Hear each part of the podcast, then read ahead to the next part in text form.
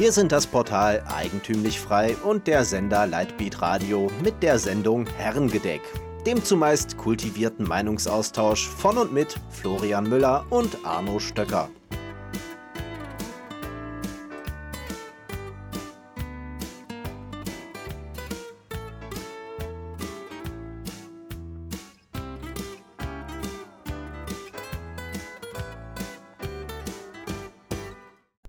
Hallo und herzlich willkommen hier am Tresen beim Herrengedeck, dem Unterhaltungs- und Gesprächsformat von Eigentümlich Frei. A la Florian. Oh mein Gott, das ist echt wieder soweit, ne? Hallo Arno. Fünfte Jahreszeit steht vor der Tür. Ich kotz ab. du als überzeugter Rheinländer freust dich bestimmt jetzt schon? Ja, ich muss das irgendwie umgehen. Ich habe schon ein paar kleine Pläne, wie ich da außen drum rumkomme. Machst du Fluchtbewegungen? Ja, so ein bisschen. Aber ein bisschen was zu arbeiten auch und dann muss ich noch wohin fahren und das lege ich mir dann so, dass ich hier den ganzen Käse nicht mitkriege. also kein Wirtschaftsflüchtling, sondern ein Karnevalsflüchtling. Kulturflüchtling, ja. Ähm, ist das jetzt unser. Ja, wir haben schon mal über Fastnacht geredet, ne? Vor einem Jahr. Ja, genau. Und es wird jedes Jahr wiederkommen. Solange es uns gibt, werde ich jedes Mal darauf hinweisen, dass das Karneval vor der Tür steht. Aber du wirst wahrscheinlich genauso feiern wie letztes Jahr, oder? Ja, in einem anderen Kostüm. Aber ansonsten ähnlich, genau. Aber das habe ich auch noch nie verstanden. Das machen viele Leute, die wechseln dann jedes Jahr das Kostüm, oder? Ja, es ist ja sogar so, dass man eigentlich für jeden Tag, nein, nicht für jeden Tag, aber du hast ein Kostüm für drinnen, du hast ein Kostüm für draußen. Okay. Ja, weil draußen, naja, je nachdem ist immer ja noch ein bisschen kälter, ist ja erst Februar. Mhm. Und in einer Kneipe, in einer Bar hast du ja 20 bis 25 Grad, je nachdem. Da musst du ja ganz anders eingepackt sein. Und außerdem werden die ja manchmal fleckig, die ja. Kostüme, vor allen Dingen die Kneipenkostüme. Und, dann, und stinken auch. Und dann müssen die halt regelmäßig gewechselt werden. Also der gute Karnevalist hat so bis zum 20., 22. Lebensjahr drei bis vier Kostüme wahrscheinlich aufgebaut. Okay. Und der. Und dann, je nachdem, wie, wie jeck derjenige ist, kann er sich dann mehr und mehr gestalten also ich finde es ja total blöd, sich jedes Jahr so ein, so ein Kostüm einfach zu kaufen. Mhm. Ein bisschen was Handarbeit sollte dabei sein. Oft genug schaffe ich selber nicht, da viel Hand Handarbeit anzulegen. Aber diese ganzen Stangenkostüme, die machen die Sache eigentlich auch nicht schön. Und am schlimmsten sind diese Einteiler, wenn du da als Bär rumläufst oder als Pokémon. Ja. Das ist echt ja direkt so ein Stempel äh, voll Idiot. Schönen Gruß an alle Einteiltrager. Ja, aber das Tagen. sagt jetzt auch wahrscheinlich nur der eingefleischte Fassnachter wie du und andere Leute haben damit kein Problem, oder? Ja, wobei das eher, ja, ich, hm. ich habe immer das Gefühl, das sind immer die ganzen Touristen, die von draußen kommen, die sich schnell so einen Einteiler kaufen. Ja. Und die echten eingefleischten mehr oder weniger nicht. Ich, aber ich sag, am Kostüm kann man schon die Asozialität des Karnevalisten erkennen. Ja, kann gut sein. Tatsächlich, die Einteiler habe ich auch immer als, als, sehr betrunkene Einteiler in Erinnerung. Ja, das ist, das ist die Sache. Und dann, ähm, ja, irgendwann immer Brochenen liegen. Ja. Gibt es für euch viele Komasäufer oder hat sich das auch gelegt in den letzten Jahren? Also ich sehe weniger, das hat aber nichts zu sagen. Aber ich glaube prinzipiell, hm, Alkohol geht ja zurück, mhm. äh, der Konsum. Also gefühlt nicht, aber ähm, ich müsste die Polizeistatistiken oder die Rettungsstatistiken nicht sehen. Es reicht ja auch schon, wenn du zwei oder drei davon an einem, an einem Tag siehst, dass du denkst, nichts hat sich geändert. Ja, wahrscheinlich. Ja, habe ich auch letztens bin ich drüber gestolpert. Das ist von 15 Liter reiner Alkohol auf 10 Liter reiner Alkohol ist in den letzten 15 Jahren zurückgegangen oder so. Der Konsum pro Jahr. Ähm, und das ist schon krass, weil wenn man eben die mal die Vollalkoholiker rauszieht, Weißt du, die die Statistik ja hochtreiben, die trinken ja wirklich viel regelmäßig. Und du hast dann halt nur noch die Gelegenheitstrinker. Also das ist ja eine massive Reduktion im Alkoholkonsum. Darauf erstmal Prost. Ja, Prost. Dafür ist das demografischer Wandel, also im Sinne von, die Jugend trinkt mehr, was man ja immer gesagt hat, ist es, äh, dass äh, der Anteil der Muslime äh, zugenommen hat, die hm. tendenziell weniger Alkohol trinken. Oder ist es vielleicht auch dieser ja, Bewusstseinswandel, gesunde Ernährung, äh, gesundes Leben und sowas und Alkohol als Gift? Also ich meine mich zu erinnern, dass in der in so einer Statistik war es dann nach Alterskohorten aufgeschlüsselt und tatsächlich die jungen Leute trinken weniger als die älteren. Also von daher wirklich so eine, was wir auch schon öfters festgestellt und beobachtet haben, dass die jungen Leute einfach nicht mehr dieses, ähm, dieses grenzüberschreitende Denken haben, sondern einfach immer gemächlich machen und dann nach zwei Radler irgendwie über Serien reden und dann nach Hause gehen so. Und was wir eigentlich mit 18, 19 nicht gemacht haben und die Generation vor uns wahrscheinlich noch weniger. Früher waren die Serien aber auch nicht so gut. Das stimmt. Und es gab noch kein Netflix, ne? Ja. Netflix macht den Kneipenabend kaputt. ja, aber du hast zuerst ein Thema heute. Genau, ich wollte ein bisschen Kultur, Jugend und sowas sprechen. Mhm. So Zeug. Und zwar war ich am Wochenende hier in der Rembrandt-Ausstellung in Köln. Da ist momentan im Wallraf-Museum äh, eine ja, Rembrandt-Ausstellung, mhm. wo mehrere Werke aus ganz Europa, äh, ganz der, aus der ganzen Welt zusammengetragen wurden. Das Wallraf-Museum hat selber auch ein paar äh, Rembrandts im Original da. Und was meinst du, war viel los oder wenig? Wir hatten ja schon mal über Museen gesprochen in Folge. Boah, schwer zu sagen. 32. Mm. Über die Zukunft von Museen. Also ich kann mir vorstellen, dass das in Köln jetzt schon fast wieder so hip geworden ist und dass da so, eine, so ein richtiges Event draus stattfindet und das ist der erste Euro. Ähm, und dass deswegen sogar viel los war. Es war die Hölle los. Es ja. war natürlich Samstag und es war so überlaufen, dass, ähm, ja, dass man sich am Anfang echt nicht, nicht vernünftig bewegen konnte. Es waren auch relativ viele Rollstuhlfahrer da, die das Ganze dann auch noch verkompliziert haben, Ach, den eh schon Scheiße, kleinen Raum. Die das gemacht haben und es war wirklich die Hölle los. Wolltest du jetzt gerade äh, Behinderte beleidigen? Nee, hast du ja schon gemacht. Nee, ich habe nur gesagt, dass sie, dass sie mehr Platz wegnehmen als, als der Stehende. Ja, die haben dich Mensch. behindert. Mhm. Nee, es war vom Altersschnitt her krass über 60. Okay. Also, wo du denkst, warum sind die ganzen Rentner jetzt am Samstag im Museum? Aber so sind sie halt. Ja. Es war relativ wenig junges Publikum da. Aber wir hatten ja schon mal gesagt, dass die ja, Museen sich eigentlich eher totlaufen. Da war eher das, der gegenteilige Effekt zu sehen. Also Schlangen an den Kassen, wie blöde. Aber das war dann wahrscheinlich jetzt auch so eine ähm, zeitlich befristete Ausstellung und dann halt städtisch angepriesen noch. Ja, es ist so eine viermonatige, glaube ich, die ist hier und soll jetzt auch verlängert werden, weil der Andrang so hoch ist. Ja. Und es ist natürlich auch dieser, ja, dieser Charakter Rembrandt zieht, ne? Ja, wollte ich gerade sagen. Also, weil, wenn jemand überhaupt keine Ahnung von Kunst hat und er soll drei Maler nennen, dann ist Rembrandt wahrscheinlich dabei. Genau, so war es auch. Es war dann, ähm, Rembrandt war eigentlich nur der Aufhänger. Es ging eigentlich mehr um die holländische Kunst zu der Zeit. Also es waren da seine zwei, drei Mit, Mitschüler, mit, äh, Mitmaler aus der Zeit, waren mhm. auch stark vertreten. Es war gar nicht so eine starke Rembrandt-Fokussierung. Aber das zieht halt, ne? Ja. Ja, da könnten wir eigentlich mal eine Folge mit dem Danubio noch mal drüber machen, weil der, mit dem habe ich vor ein paar Wochen drüber gesprochen, der hat sehr viel Ahnung von, von Kunstgeschichte, europäische auch, und wie man das so, ja, epochentechnisch oder auch äh, philosophisch einordnet. Ähm, ich habe das Buch Rembrandt als Erzieher vor Jahren gelesen, das von Julius Langbehn. Ähm, der war so ein bisschen als, als Nazi verschrien, aber obwohl er natürlich 40 Jahre vor den Nazis gelebt hat. Aber es war ein richtig tolles Buch und da ging es auch darum, wie unterschiedlich die, die Kunststile in Abhängigkeit von den Regionen sind. Und das fand ich wirklich beeindruckend, weil ich kannte auch ein paar Rembrandt-Bilder und das ist ja wirklich so, so düster und mhm. depressiv mhm. und pessimistisch und so. Und wenn man sich dann im Gegenzug die, die Italiener oder die Klassik anguckt, ist ja was komplett anderes. Und das war ja zu Hochzeiten der Holländer oder der Niederländer. Ja sowohl kolonial als auch wirtschaftlich gesehen. Und da haben die auch schon diese ja eher depressive Kunst ja, von also Rembrandt gefeiert. Rembrandt, also nicht Rembrandt, Langwen hat das halt so erklärt, dass einfach der, der Charakterschlag der Niederdeutschen einfach so dieses ruhigere, dunklere Wesen ist, wohingegen ja die Süd, Süddeutschen und Südeuropäer einfach eher aufgeweckter sind. Ähm, was ich aber wirklich mit großem Gewinn mitgenommen habe, war halt einfach, dass er sich damals schon 1890, glaube ich, war das Buch, gegen eine Zentralisierung generell und auch gegen eine Zentralisierung der Kunst gesprochen hat, ausgesprochen hat, weil halt eben damals diese großen Kunsthochschulen entstanden sind in München, in Berlin oder wo auch immer.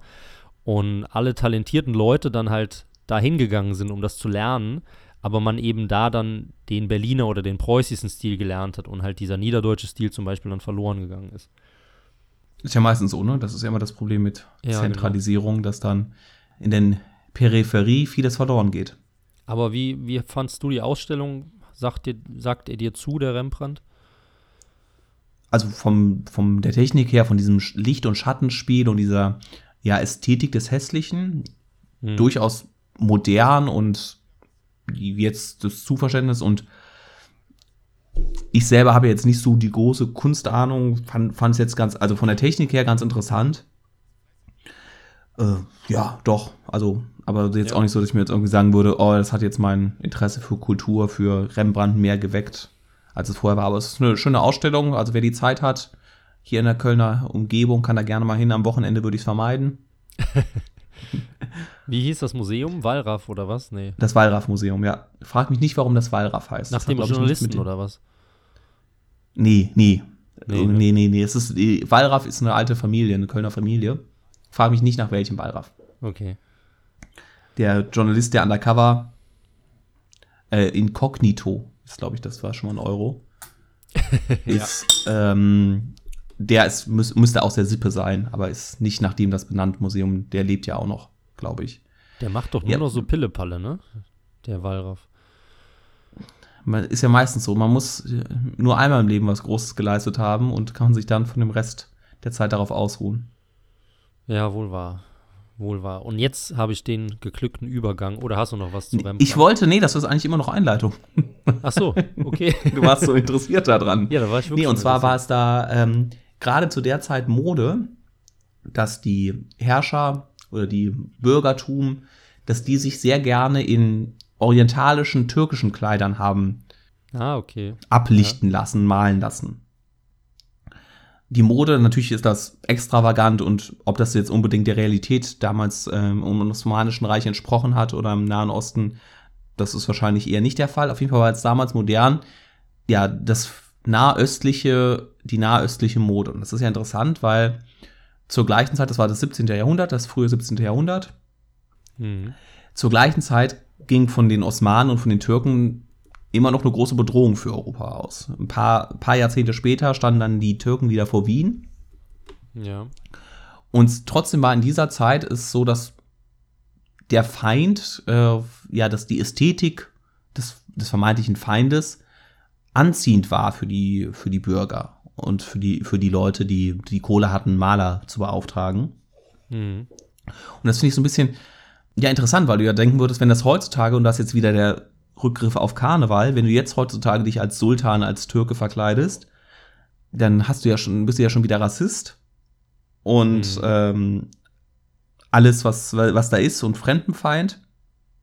Was ja total schade ist, dass dadurch die Faszination für das Fremde verloren geht, indem du, wenn du dich da, danach verkleidest für ein paar Tage, gerade im Karneval, was ja eh alles eher einen humoristischen Charakter hat, dass das soweit ist, da jetzt da auch schon die politische Korrektheit so übergreift, dass man ja sich eigentlich nur noch als Hamburger oder als Münchner verkleiden darf oder als nichts anderes mehr. Mhm. Ja, ist, ist was Wahres dran, ja. Ja, das ist und gerade der Karneval, der sich ja in seiner Historie über die Preußen lustig gemacht hat und ihren Militarismus, dass der Opfer davon geworden ist und dass jetzt erstens die Karnevalsvereine, die jetzt eh selber ja schon als bürokratisch hier gelten in Köln und verschrien sind und der Präsident bildet sich sonst was ein, wenn der Präsident vom Karnevalsverein äh, Rot-Weiß ist. Mhm. Und wer wird jetzt Prinz und all sowas. Und das war ja alles mal als, ja, also auf gut Deutsch, als Verarsche der Preußen gedacht und mit ihrem Standesdenken und dem gleichen mehr. Und dass das so die Na Natur des Bürokratischen ist, dass die Leute das irgendwann ernst nehmen und sich darauf einen einbilden. Und dass auf der anderen Seite auch bei den Kostümen ja nicht mehr die Faszination ist so, jetzt kann ich mich mal ein paar Tage als, als Schwarzer verkleiden, als, als Indianer, als Astronaut oder was auch immer, sondern nee, das, wenn du davon fasziniert bist, dann ist das Rassismus, weil du das nicht, weil du das nicht äh, darfst, weil du dich damit Ja. über die Leute lustig machst, was ja nicht der Fall ist, sondern man bewundert das ja, oder man ist ja eher fasziniert davon, bewundert ist jetzt viel falscher ja Ausdruck. oder will halt zumindest mal, mal einfach was, was Fremdes erleben oder darstellen oder sich halt so kleiden. Also jetzt mal auch ganz, ganz wertneutral. Ich habe aber tatsächlich zuerst an was anderes gedacht, als du das mit den Kleidern Ja. erzählt hast. Und deswegen glaube ich, dass dein durchaus guter Vergleich etwas hinkt. Ähm, die Leute, die sich damals von den, den Niederdeutschen haben malen lassen, die haben das ja nicht, also die haben sich ja nicht so verkleidet, also im, im Sinne von Fastnacht, oder? Sondern die fanden das ja einfach nur schön und wollten sich so darstellen. Auch dauerhaft wahrscheinlich damals. Und also was ihr mir zuerst durch den Kopf gegangen ist, ist, ist es heute ja nicht viel anders, wenn du dir heute die Jugendlichen anschaust. Die laufen ja alle rum wie Türken und benehmen sich alle wie Türken. Und also jetzt von Baggy Pants mal abgesehen, das ist halt die Frage, was von, aus welcher Region das jetzt kommt. Aber ich sehe das relativ häufig, dass diese 17, 18, 19, 20-Jährigen schon ja die, die Osmanen imitieren, auch im Verhalten. Und das ist ja eigentlich eine Parallele zu dem, zu dem damaligen, wo jetzt die Bedrohungslage vielleicht laut Ansicht mancher auch vorhanden ist. Ah, okay, so meinst du das. Hm, hm. Ja, aber das ist ja, also, das ist ja eher eine Orientierung nach unten. Man orientiert sich ja nicht mehr nach, nach, dem, nach dem Hohen äh, im, im türkischen Reich. Also, zum Beispiel er, Erdogan zieht ja auch Anzug an oder seine Frau zieht auch Ja. prächtige Kleider an. Aber das ist ja, und so haben es ja auch die Bürger damals gem gemacht, mit Faunfedern oder die sich malen haben lassen in Mhm. den Fantasiekostümen. Aber das, was ja heutzutage auf der Straße stattfindet, ist ja eher eine Orientierung, jetzt böse gesagt. Der deutsche Proletariat orientiert sich am türkischen Proletariat. Ja. Und das ist ja, Ja, nichts, nichts mit ähm, Anerkennung einer kulturellen Leistung oder irgendwie was verbunden, würde ich jetzt sagen. ja Wäre halt interessant herauszufinden, was damals die Motivation war, aber das wurde wahrscheinlich auch nicht erwähnt in der Ausstellung, oder? Also, warum haben die Leute vor 300 Jahren auf einmal sich wie Türken angezogen? Ich weiß ja gar nicht, ob sie sich so angezogen haben. Sie haben sich zumindest so malen lassen und das war modern. Ja. Ich meine mich halt auch Also dunkel ich zu ich, erinnern, ich, dass ich würde es immer als Faszination sehen. Ja, ich meine mich dunkel zu erinnern, dass es schon mal so eine Phase gab, ähm, so eine, also dass der Orient generell sehr hoch im Kurs stand, auch im, vielleicht sogar 17., 18. Jahrhundert, dass da auch aufgrund von Handelsbeziehungen einfach so diese, diese, also das, was wir heute dann zu den Amerikanern haben oder dann vor 50 Jahren zu den Franzosen hatten, dass wir eben so diese Frankophonisierung oder die Anglikanisierung, Mhm. dass es die damals auch mit den mit den äh, südnahöstlichen Völkern gab. Aber vielleicht wissen da Leute mehr und sollen es mal in die Kommentare schreiben.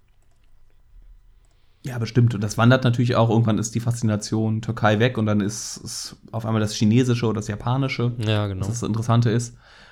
Aber ich fand es einfach nur interessant, dass es ja damals das so war und heutzutage, dass sich gerade zum Thema Karneval mit Kostüm, dass jetzt mittlerweile ja eine Kostümpolizei hier unterwegs ist und dass vorher die, der Express und der Kölner Stadtanzeiger ja Richtlinien rausgegeben haben auf Deutsch, was denn jetzt noch okay ist, als was man sich zu verkleiden hat Mhm.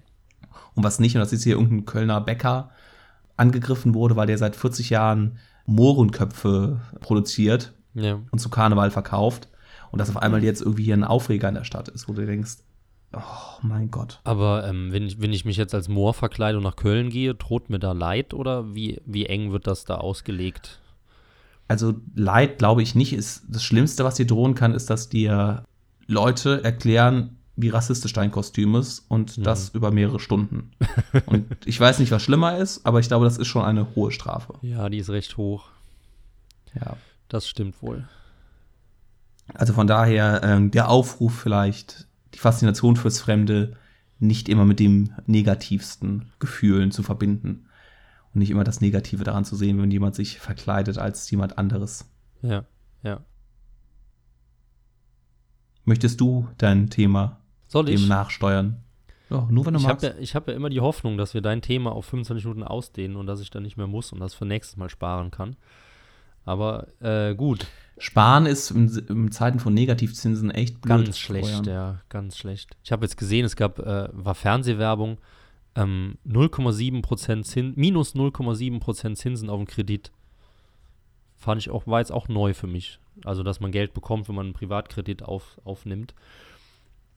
Aber naja. Ja, wir leben in verrückten Zeiten. Ja. Äh, genauso verrückt wie Tadam. der Abend war, vor einer knappen Woche oder so. Da war ich bei, in meiner Heimatstadt und habe auch meine Mutter besucht. Und da haben wir abends zusammen eine, eine Gesprächsrunde geschaut, wie auch vor 15 Jahren schon. Ähm, und wir haben immer gerne die, die, diese, ich sage jetzt einfach Talkshows, da geht es halt nicht, ähm, geschaut, gerade politische Inhalte etc. Und das hat uns immer großen Spaß gemacht, das in der Familie zu gucken.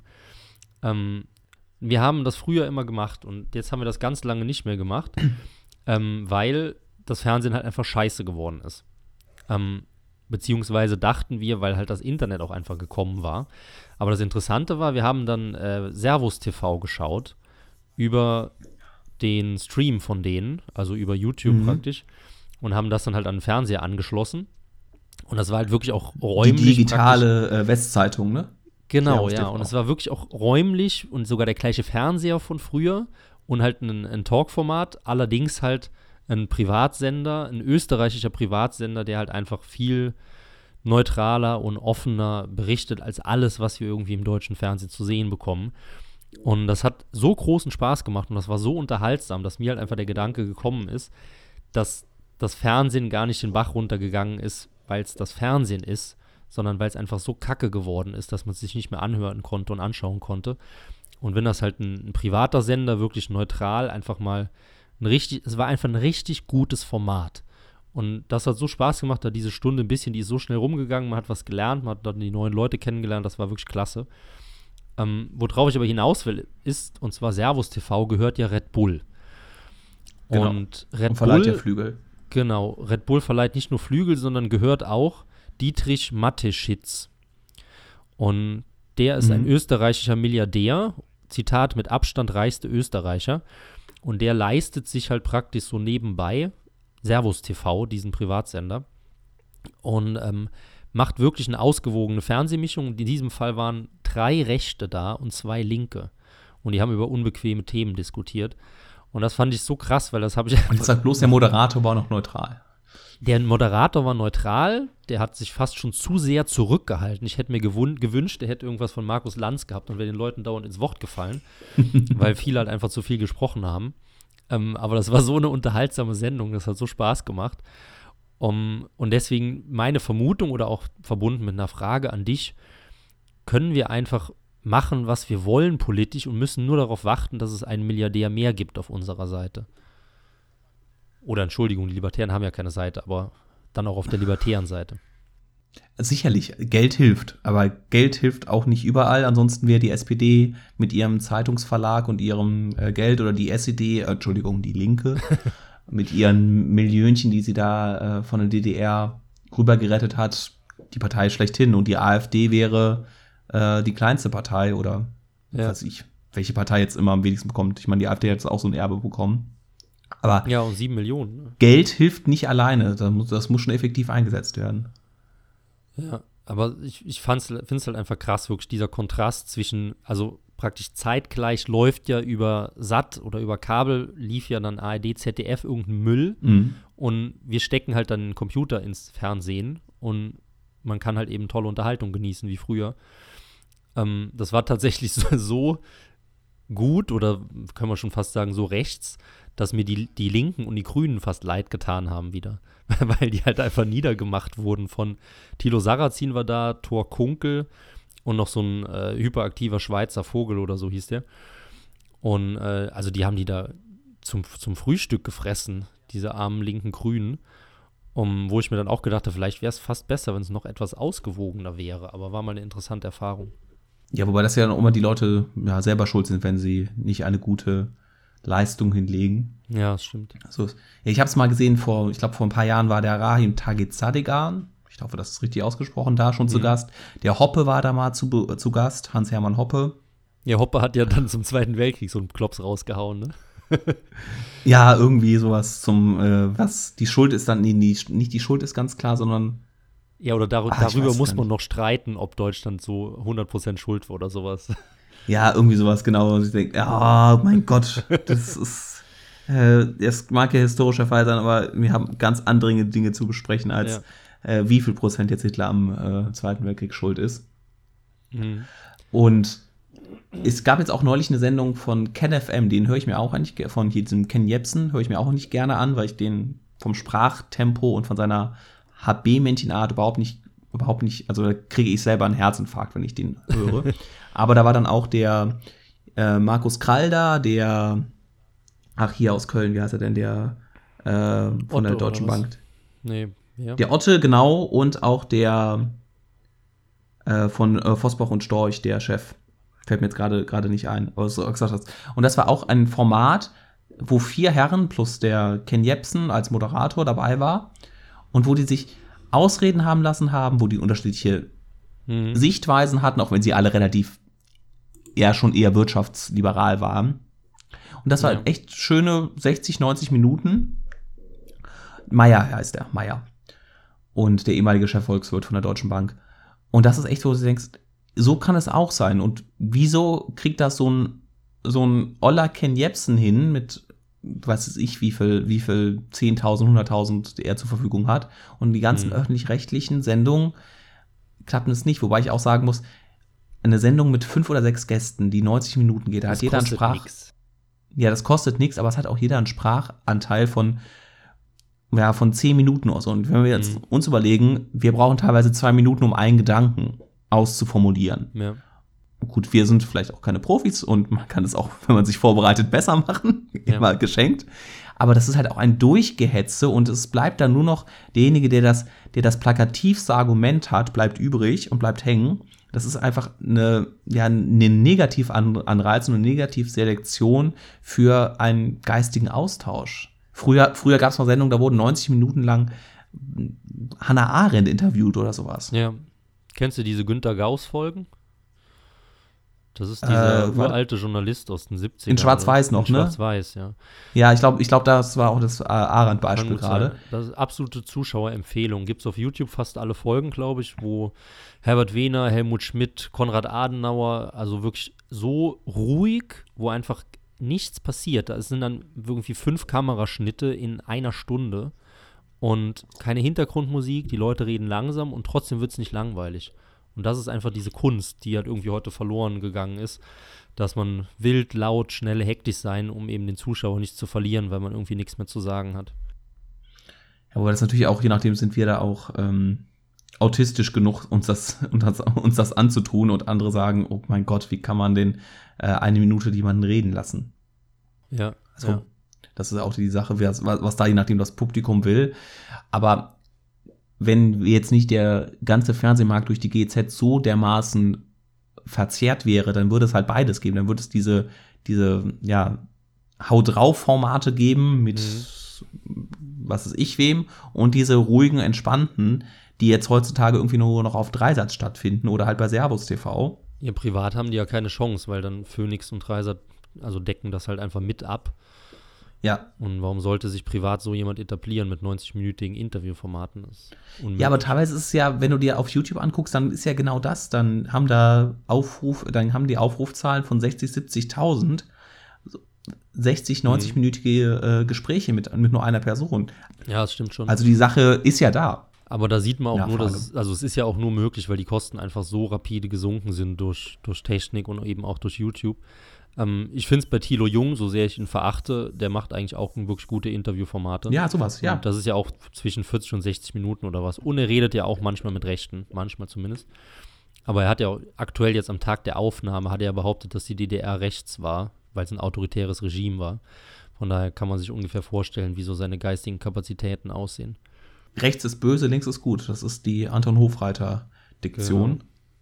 Und äh, dass es irgendwie noch eine dritte oder vierte Ebene dabei gibt, das ist schon äh, zu komplex für die meisten Leute. Aber was ich auch noch ansprechen wollte, wirklich diese Kosten, ähm, wenn ich jetzt gesehen Mhm. habe, diese, das heißt ja im Hangar, dieses Format von Servus TV. Also ich kann nee, mir Hangar nicht, 7, ne? Hang, Hangar Glaub ich, 7, heißt ja. es. Hangar kann, 7, ja. Ja, ich kann mir nicht vorstellen, dass da eine Sendung mehr als 10.000 Euro kostet. Das kann ich mir nicht vorstellen. Und Ah. Die- doch. das ist, da ist, also die Gäste gehe ich mal davon aus, dass sie nichts bezahlt bekommen, die eingeladen werden, weil die einfach gerne sprechen über ihr Thema.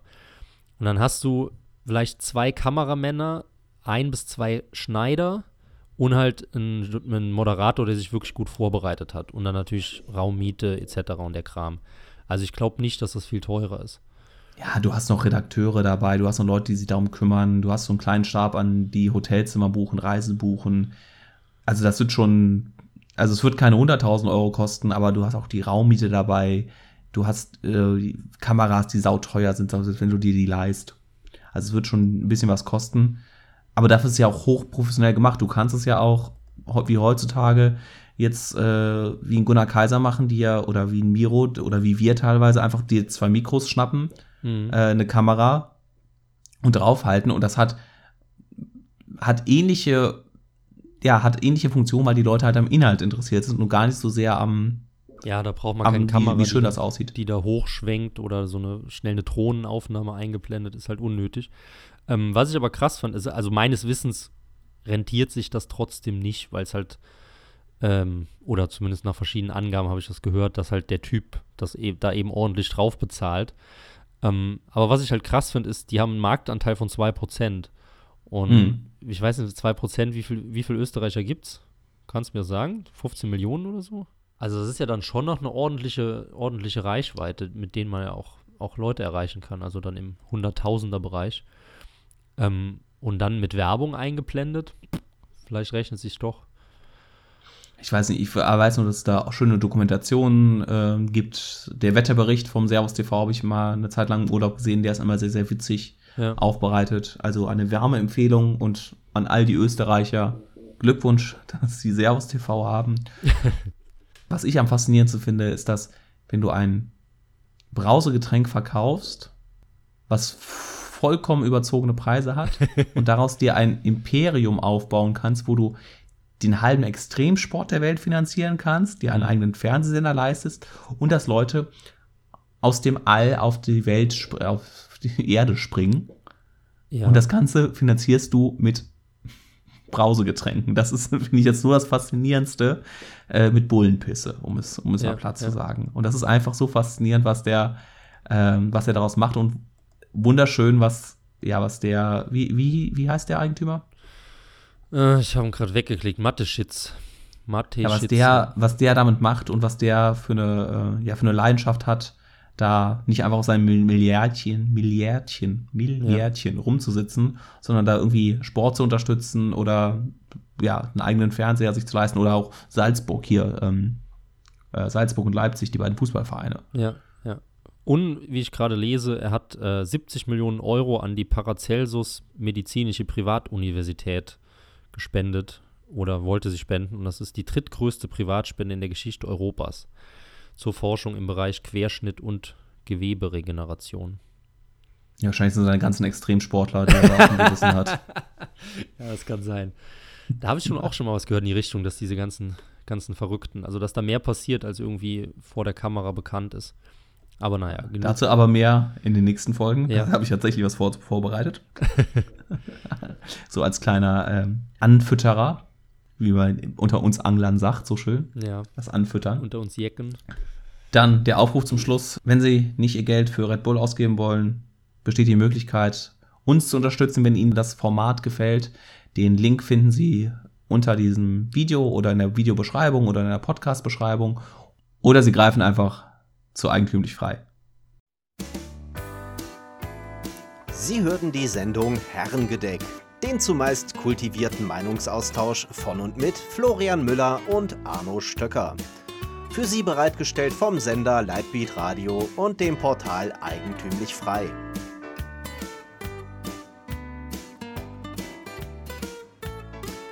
Bitte unterstützen Sie unsere alternative Medienarbeit durch eine Spende auf lightbeatradio.de oder durch ein Abonnement von Eigentümlich Frei über efmagazin.de.